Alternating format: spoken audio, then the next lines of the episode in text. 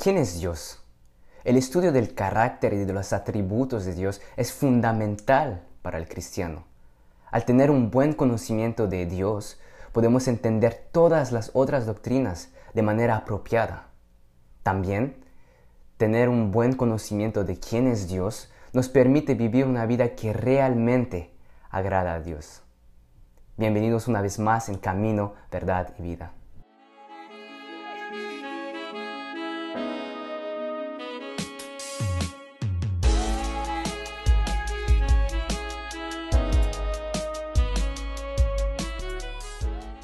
Hoy empezamos una serie de estudio sobre quién es Dios, sobre su carácter y sus atributos.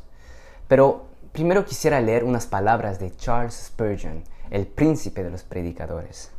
Él dice, la ciencia más elevada, la especulación más encumbrada, la filosofía más vigorosa que puedan jamás ocupar la atención de un hijo de Dios es el nombre, la naturaleza, la persona, la obra, los hechos y la existencia de ese gran Dios a quien llama Padre. Es verdad que el Dios que adoramos es un Dios maravilloso. El estudio de Dios expande nuestra mente, pero también nos deja humildes, ya que ese sujeto es tan excelente que nunca podremos conocer plenamente. También ese sujeto sobre, sobre quién es Dios es consolador, ya que sabemos que nuestra esperanza reposa en, un Dios majestuoso como Él. Hoy vamos a hablar primero de, de el Dios autoexistente y después vamos a hablar sobre el Dios trino. Entonces, hablemos primero de ese Dios autoexistente. La autoexistencia de Dios. Vamos a primero abrir nuestras Biblias en Génesis 1, el primer versículo. Dice, en el principio Dios creó los cielos y la tierra. Vemos aquí que ya empieza la Biblia teniendo como asumido que Dios existe. Cuando hablamos de la autoexistencia de Dios, podemos decir dos afirmaciones sobre eso. Primero, que Dios existe y segundo, que ese Dios existe por sí mismo. Hay pruebas racionales para la existencia de Dios. Aquí vimos que la Biblia eh, asume ya que Dios existe, pero a través de los años, filósofos cristianos formaron argumentos para demostrar que Dios existe, que la fe que abrazamos es racional. Por ejemplo, hay Agustín, hay Anselmo, también podemos pensar en Jonathan Edwards o en C.S. Lewis. Sin embargo, la Biblia no nos da un argumento sofisticado de, ese ser divino. Su existencia es asumida. ¿Por qué? Porque su existencia es evidente y lógicamente necesaria. Les recuerdo de un estudio que di hace unos tiempos sobre la revelación de Dios. Ya vimos que Dios se revela claramente a través de la naturaleza y utilizamos un versículo, Romanos 1.20, que dice, desde la creación del mundo, los atributos de Dios, sus atributos invisibles, su eterno poder y divinidad se han visto con toda claridad. En realidad, como dice el eh, Salmos 19, los cielos proclaman la gloria de Dios Dios da testimonio de sí mismo al hombre a través de la creación y de la conciencia. Como vimos en, esa enseñanza, el, el hombre tiene el sentido de lo divino, pero en su pecado él decide rechazar a Dios. Y es una realidad que Salmos 14.1 lo expresa bien. Dice, el necio ha dicho en su corazón, no hay Dios. Pero usted seguramente me va a decir, sí, yo creo que, Dios existe, por supuesto. Pero entonces, ¿cuál es su relación con la creación? Hay una clara diferencia entre, entre el creador y la criatura. Dios, de su parte, es independiente. Algunos van a hablar de la aceidad de Dios. Eso solamente significa que, el, que Dios existe por sí mismo, que no necesita de la creación para existir o para cualquier cosa. Y un pasaje que, que revela eso es Hechos 17, 24 al 25.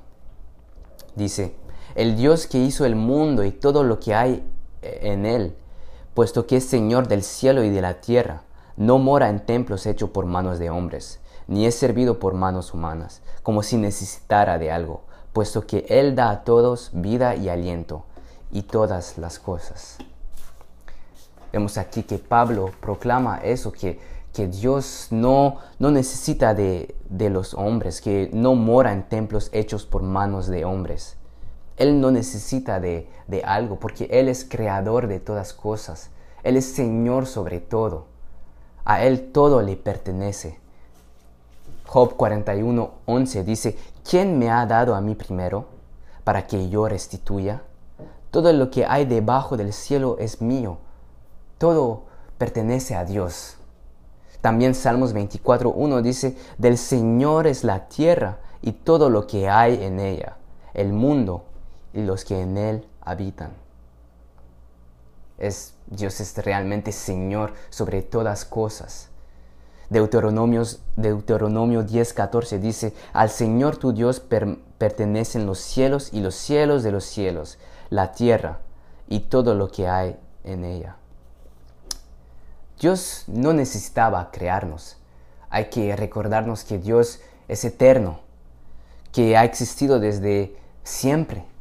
Salmos 92 dice, antes que los montes fueron engendrados y nacieron la tierra y el mundo, desde la eternidad y hasta la eternidad, tú eres Dios. Dios no fue creado, no empezó a existir como si antes no existiera y de repente ahora existe y Él creó todas las cosas después. No, Él existe eternamente. Y cuando Él nos creó, no es que, bueno, se sentía solo o que necesitaba de, de algo para sobrevivir unos siglos más o que nosotros añadimos gloria a su ser. De hecho, siempre hubo una perfecta comunión en amor y en gloria en la Trinidad. Si vemos en Juan 17, versículo 5, Jesús dice al Padre, y ahora glorifícame tú, Padre, junto a ti, con la gloria que tenía contigo antes que el mundo existiera. Y después al versículo 24 dice, Padre, quiero que los que me has dado estén también conmigo donde yo estoy, para que vean mi gloria, la gloria que me has dado, porque me has amado desde antes de la fundación del mundo. Había esa relación perfecta en, medio de la, Trinidad, de, la Trinidad de, de gloria y de amor. Él no necesitaba crear cosas o nosotros para sentirse así. No, Dios es único, no nos podemos comparar a Él. Su existencia y su carácter no son determinados por nosotros o algo más que Él mismo. Sin embargo, la autoexistencia de Dios no, no significa que somos insignificantes, que nuestra vida no tiene sentido, porque tal vez vamos a decir, bueno, Dios no me necesita para existir, no necesita para tener más gloria, como si nosotros añadimos más a, su grandeza. Pero la Biblia lo, dice bien, bien claro, que el Señor se deleita en nosotros. Sofonías 3:17 dice, El Señor tu Dios está en medio de ti, guerrero victorioso, se gozará en ti con alegría, en su amor guardará silencio, se regocijará por ti con cantos de júbilo. Qué hermoso.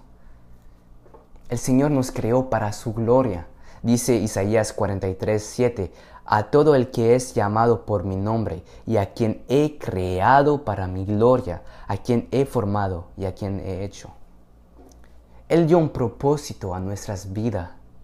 Él ha determinado el sentido de nuestro existir. Y entonces, como está escrito en 1 Corintios 10, 31, ya sea que coman, que beban o que hagan cualquier otra cosa, háganlo todo para la gloria de Dios. Ese es nuestro propósito en nuestra, nuestra vida, de glorificar a Dios Ahora, vemos que Dios es autoexistente, que Él existe sin depender de algo más que, que, que Él mismo. Pero ahora, ahora vamos a ver el Dios trino. Vamos a hablar sobre la Trinidad. Y es verdad que es un sujeto extenso y no voy a hablar de eso muy en detalle. Pero vamos a, a ver tres afirmaciones fundamentales de la Trinidad para poder entenderla, entender ese concepto de una manera bíblica. Primero, hay que reconocer que hay un, un solo Dios. Segundo, el Padre es Dios, el Hijo es Dios y el Espíritu Santo es Dios. Tercero, el Padre no es el Hijo, el Hijo no es el Espíritu y el Espíritu no es el Padre. Voy a repetir. Primero, hay un solo Dios. Segundo, el Padre es Dios, el Hijo es Dios y el Espíritu Santo es Dios. Y tres, el Padre no es el Hijo, el Hijo no es el Espíritu y el Espíritu no es el Padre. Vemos que en medio del politeísmo de las naciones en su alrededor, el pueblo judío se distingue porque él declaraba que hay un solo Dios. Lo vemos en, en en Deuteronomio 6, 4, 5. Es bien claro porque dice, escucha, oh Israel, el Señor es nuestro Dios, el Señor uno es. Amarás al Señor tu Dios con todo tu corazón, con toda tu alma y con toda tu fuerza. Esa enseñanza tenía que, que ser dada a los hijos y después ahí ser transmitida de generación en generación. El Señor es uno, a Él solo hay que servir. Por eso en, el principio de los diez mandamientos dice que no tendrás otros dioses delante de mí. Isaías 45, 22 dice, porque yo soy Dios y no hay ningún otro. No podemos comparar Dios con ídolos. Él es el único Dios viviente. Dice Salmos 96, 5, porque todos los dioses de los pueblos son ídolos pero el Señor hizo los cielos, Él creó todas las cosas. Es Señor sobre todo. Pero aunque Dios es uno, vemos que a través de la Biblia, que la deidad, en la deidad hay una pluralidad. Es interesante notar que Dios se, se refiere a sí mismo en el plural en Génesis 1.26 y Génesis 3.22. Pero decir que Dios es uno y tres no es una contradicción. Los teólogos usualmente dicen que, que Dios es uno en esencia y tres en persona. Que Dios es uno en esencia y tres en persona. Mm, sería una contradicción decir que Dios es uno en esencia, pero también tres en esencia. O decir que Dios es una persona, pero también es tres personas. Ahí hay una contradicción. Pero aquí, cuando decimos que Dios es uno en esencia y tres en personas, decimos que él es uno en un sentido, pero también es tres, pero en otro sentido. No es una contradicción, es una paradoja. Es decir, que parece contrario a la lógica, pero al examinar bien, en detalle, vemos que no es así. En la Trinidad, en la Trinidad hay un elemento de misterio. Hay un elemento de misterio en esta fórmula cristiana de la Trinidad pero aquí les voy a dar una ilustración que, espero que les pueda ayudar. Yo, por ejemplo, soy un ser humano y soy también una sola persona, soy Flavio. Pero si vamos con Dios, Él es un ser divino, pero Él es tres personas, el Padre, el Hijo y el Espíritu Santo. Ahora, podemos ver que cada miembro de la Trinidad es Dios. Aquí voy a darles unas pruebas bíblicas, pero es verdad que hay tantos versículos y tantos más pasajes que demuestran que, por ejemplo, Jesús es Dios. Pero aquí les voy a dar unos versículos que, que les puede dar esa confianza cuando dicen que, que el Padre es Dios, que el Hijo es Dios y que el Espíritu Santo es Dios. Primero, el Padre es Dios. Dice 1 Corintios 8, 6, hay un solo Dios, el Padre, de quien proceden todas, todas las cosas, y nosotros somos por Él, para Él. Pueden leer Juan 6:27 o Romanos 15:6 o también Efesios 4:6. Ahora, el Hijo es Dios y ahí hay un montón de versículos que podríamos sacar, pero me voy a contentar con leer unos versículos en el prólogo de Juan. En Juan 1 comienza así. En el principio ya existía el verbo y el verbo estaba con Dios y el verbo era Dios. Él estaba en el principio con Dios.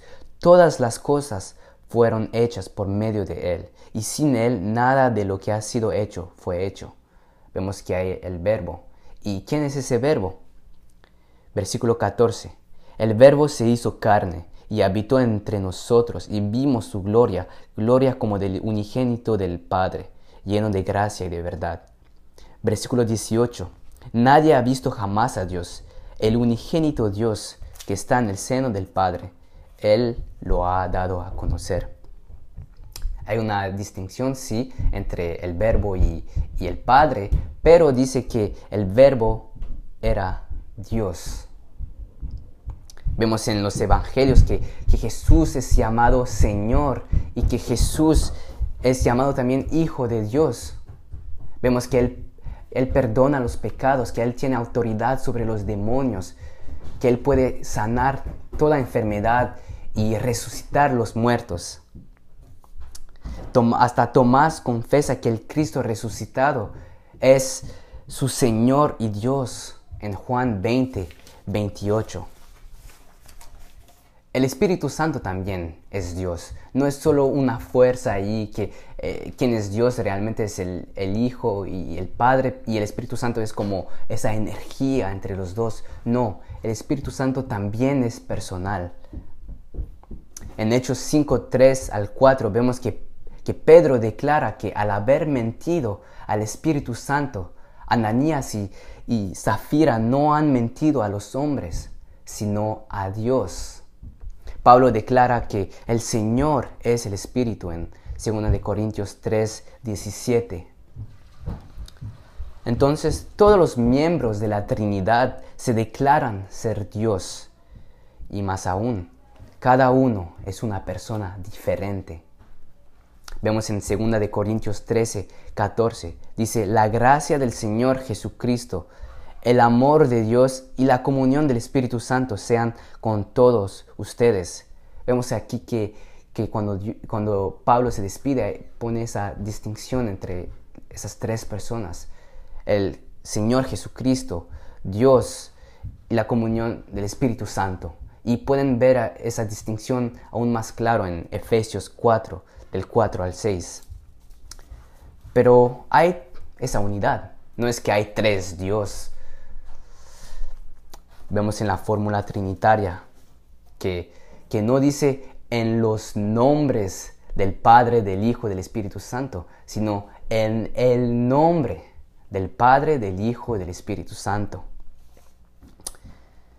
Y tampoco es verdad que, que, Dios se manifiesta a veces como el Padre, en otras ocasiones como el Hijo y después se, se manifiesta como Espíritu Santo. No, no es, no es verdad porque podemos ver en el bautizo, bautizo de, de Jesús que las tres personas de la Trinidad están presentes en el mismo tiempo.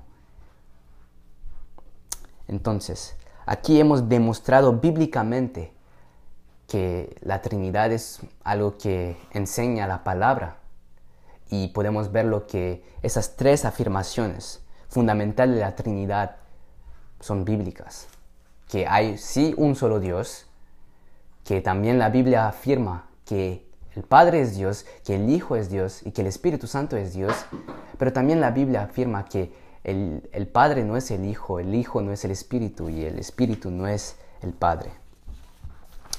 Entonces, para concluir este primer estudio, estudio sobre quién es Dios, quisiera leer Éxodo 15, 11. Dice, ¿Quién como tú entre los dioses, oh Señor? ¿Quién como tú, majestuoso en santidad, temible en las alabanzas, haciendo maravillas? No hay nadie como nuestro Dios, Él es digno de nuestra suprema adoración. Mi oración es que esta actitud de, admiración y de amor hacia nuestro Dios, quien es nuestro Padre, se mantenga, en nosotros durante todos los días de nuestras vidas, pero también durante todos los demás estudios.